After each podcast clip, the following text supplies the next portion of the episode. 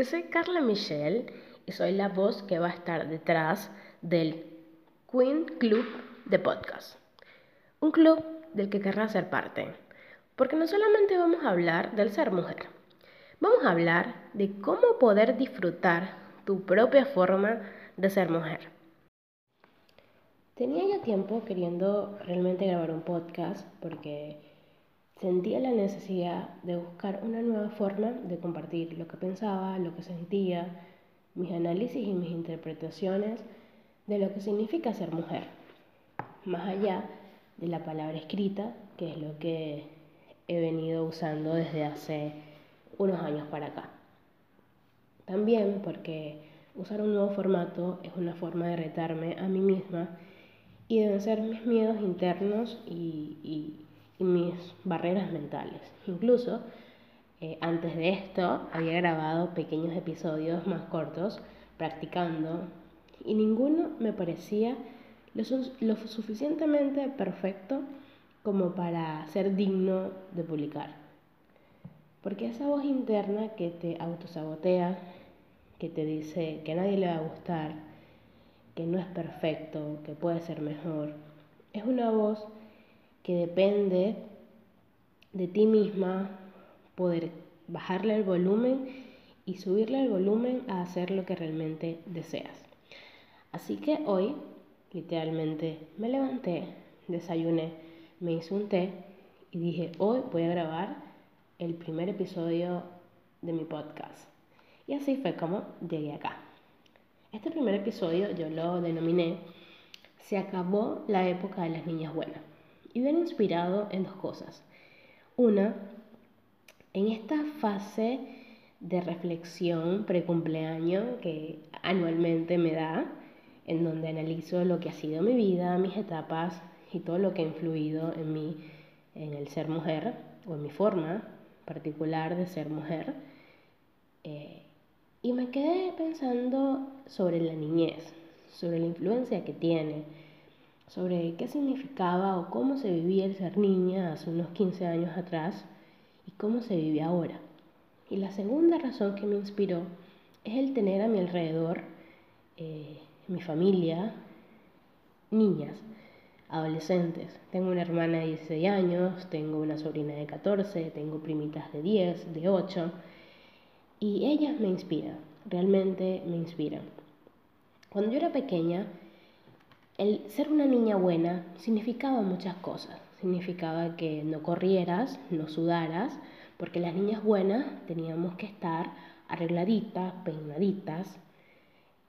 Significaba el tener que sentarte con las piernas cerradas, porque las niñas buenas se, sentaban con las piernas así. Ser una niña buena incluía el portarte bien, el hacer caso, el no ser ruidosa, el agradar a los demás, el no incomodar, no decir malas palabras. Todo eso significaba ser una niña buena. Cuando uno crece, generalmente todos esos discursos que te dicen se van quedando anclados. Y yo me di cuenta en mí, y lo he podido ver en otras mujeres, eh, que este discurso de ser niña buena se queda tan anclado, se queda tan enterrado en nuestra mente que nos limita en convertirnos en realmente en unas mujeres adultas independientes.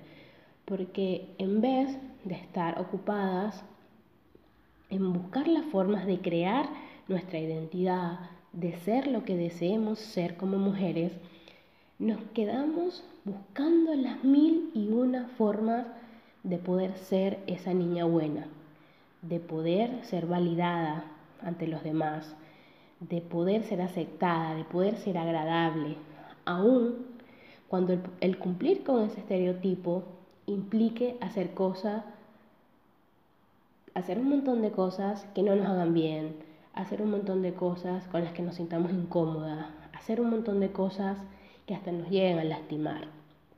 Por eso me pareció muy importante por nosotras como mujeres adultas y para esa generación de niñas adolescentes que vienen en crecimiento, el cambiar este discurso de las niñas buenas. Creo que ya esto de enseñarle a las niñas que sean buenas se acabó.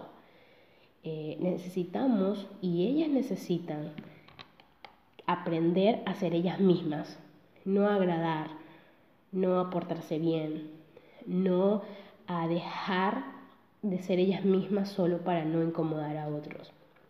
Y además de esto, también necesitamos darles herramientas para que ellas logren ser lo que deseen ser y trabajar en el mundo para que puedan serlo sin sentir miedo y sentir culpa. Hace poco eh, mi hermanita subió una foto a Instagram en traje de baño y varias personas me escribían diciéndome que si yo consideraba que estaba bien que ella subiera una foto en traje de baño a Facebook. Eh, y yo me encontré ante esa duda, ¿no? ¿Será que está bien o está mal? Por un lado, yo dije, ella puede hacer lo que ella le dé la gana con sus redes sociales. Ella puede subir las fotos que ella quiera, siempre y cuando ella se haga responsable de eso. Pero por otro lado dije, wow, todavía hay que trabajar muchísimo en el mundo para que estas niñas puedan ser lo que deseen sin sentir que van a ser agredidas, sin sentir que van a ser señaladas y juzgadas. Y aquí estoy grabando un podcast que siento que de una u otra manera puede ayudarnos a hacer ese cambio que necesitamos en el mundo para estas niñas. Dentro del discurso o este discurso que yo considero que, que deberíamos ir transformando, hay cinco puntos que yo creo que son importantes. Y uno es enseñarle a estas niñas y adolescentes que su valor no está en su imagen, no está en lo linda o en lo bella que pueda considerar el otro, que tampoco su cuerpo es para cumplir estereotipos, sino que su cuerpo es para ser respetado, amado y cuidado. Que ellas pueden aspirar mucho más en la vida a que alguien les diga qué linda eres, qué bonita. Puede ser Miss, puede ser modelo. Pueden aspirar mucho más a eso. Lo segundo es que ellas pueden ser lo que ellas deseen ser que por ser niñas, que por ser adolescentes, que por ser mujeres, no están limitadas. Que si ellas quieren ser médico, pueden serlo. Si ellas quieren ser modelo, pueden serlo. Si ellas quieren ir a la NASA y estudiar ciencia, ellas lo pueden hacer. Siempre y cuando se preparen para eso. Pero que nada está limitado solamente porque las niñas o las mujeres no hacen eso. El tercer punto es que no le tengan miedo a sus emociones. Y wow, este es un punto tan importante y creo que me atraviesa un montón. Porque muchas veces hemos, aprendido que esto de las emociones nos hace ser vulnerables. ¿Y quién quiere sentirse vulnerable en un mundo que te agrede? Entonces muchas mujeres rechazamos esta parte emocional de nosotras, incluso en, en, ese estereotipo de macho, de masculinidad, que hemos venido aprendiendo, mal aprendido, mejor dicho, consideramos que un hombre que muestra sus emociones y sus sentimientos es afeminado y lo insultamos desde allí, desde, ay, qué niñita eres, ay, qué mujercita eres, como si ser mujer fuera un insulto, como si esa parte de vulnerabilidad y emocionalidad fuera un insulto. La cuarta es que tienen que aprender a darse amor a sí mismas, y rodearse de personas que las hagan sentir bien, personas que también las amen de la forma en que ellas se aman a sí mismas y que dentro de ese amor propio incluye también reconocer cuando no se está bien y que pueden pedir ayuda, que no es un fracaso el pedir ayuda, sino todo lo contrario, es una señal de que te amas tanto que sabes que no puedes tú sola. El punto número 5 es que nadie, absolutamente nadie, tiene derecho a hacerla sentir menos, que ellas son muy capaces, que son suficientes tal y como es, y que absolutamente nadie puede hacerlas hacer algo que ellas no deseen, que un no es un no. Además de esto, también considero que nosotros como adultos tenemos una gran responsabilidad porque no solo, bueno, vamos a decirles o transformarles los mensajes que les damos, sino nosotros también asumir nuestra responsabilidad, porque toda esta generación que vemos ahora de niños, adolescentes, la precedió una generación. Es decir, hubo una generación antes que les, les dio un montón de aprendizaje y de enseñanza. Entonces esa generación que estaba antes también tiene que asumir su parte de responsabilidad en todo esto. Y algunas de las cosas que yo misma he trabajado en mí y que, que he intentado eh, mejorar han sido estas. Uno, el darles un espacio a estas niñas, adolescentes, para que puedan ser escuchadas, para contenerlas y ayudarlas.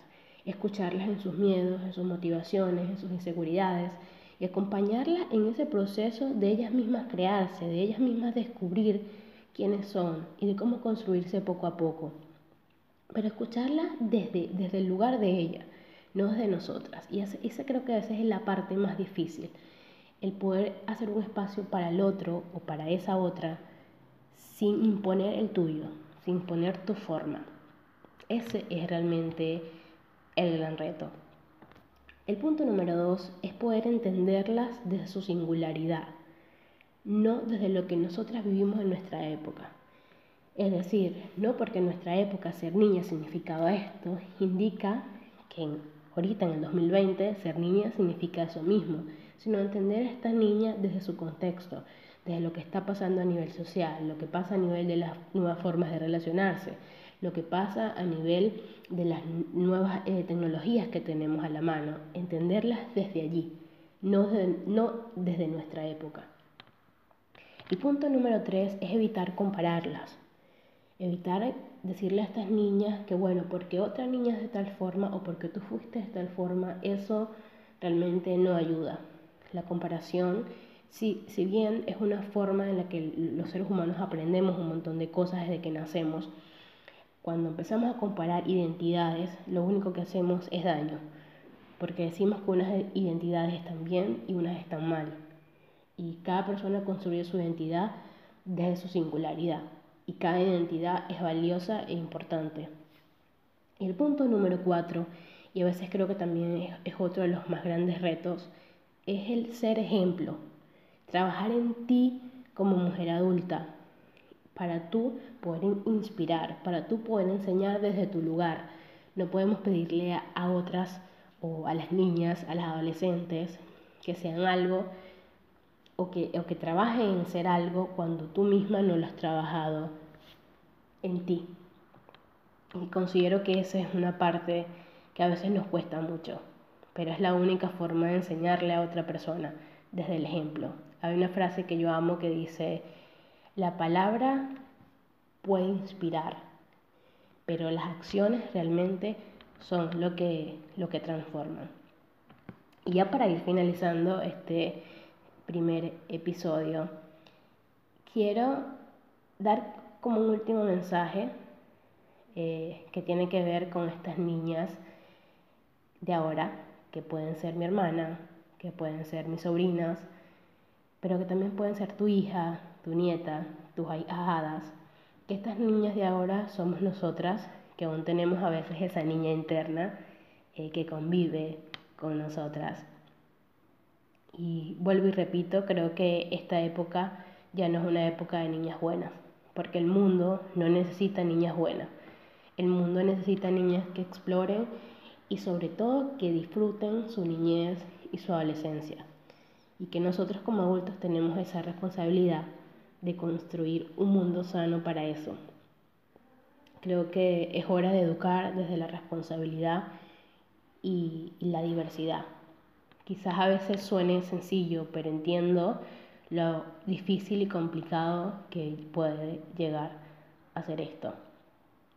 Y para finalizar, si mi hermanita me está escuchando, que muy probablemente no, porque es una adolescente y como buena adolescente ella está pendiente de su mundo, eh, quiero decirle que la amo tanto y que le agradezco el hecho de inspirarme a ser mejor persona y sobre todo a ser mejor mujer, porque es algo que, que ella ha logrado en mí y siempre hay alguien que nos inspira a ser mejores y ella sin duda ha sido una de las personas que, que lo ha hecho.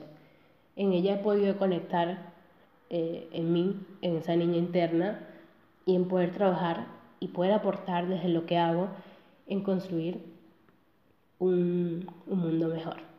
Y desde aquí le digo que deseo en esta vida que ella sea lo que quiera ser. No deseo que sea igual a mí, ni mejor, ni peor. Simplemente mi deseo es que ella pueda ser quien desee ser, lo que ella haya elegido. Y de que en mi lugar voy a trabajar porque el mundo puede aprender a respetar esa forma que ella ha elegido de ser mujer. Somos una generación que abrimos nuestra mente para entender y buscar y cuestionar mucho de eso que las generaciones pasadas no pudieron o no quisieron llegar a entender. Así que creo que es un momento, un buen momento para empezar a hacerlo. Y para finalizar, preguntémonos, ¿qué le estamos enseñando nosotras a esa generación futura? Gracias por llegar hasta acá, gracias por escuchar mis palabras, pero sobre todo, gracias por permitirse un espacio para tener una nueva forma de ver el mundo. Les mando un beso desde acá y creo que nos vamos a escuchar en un segundo episodio.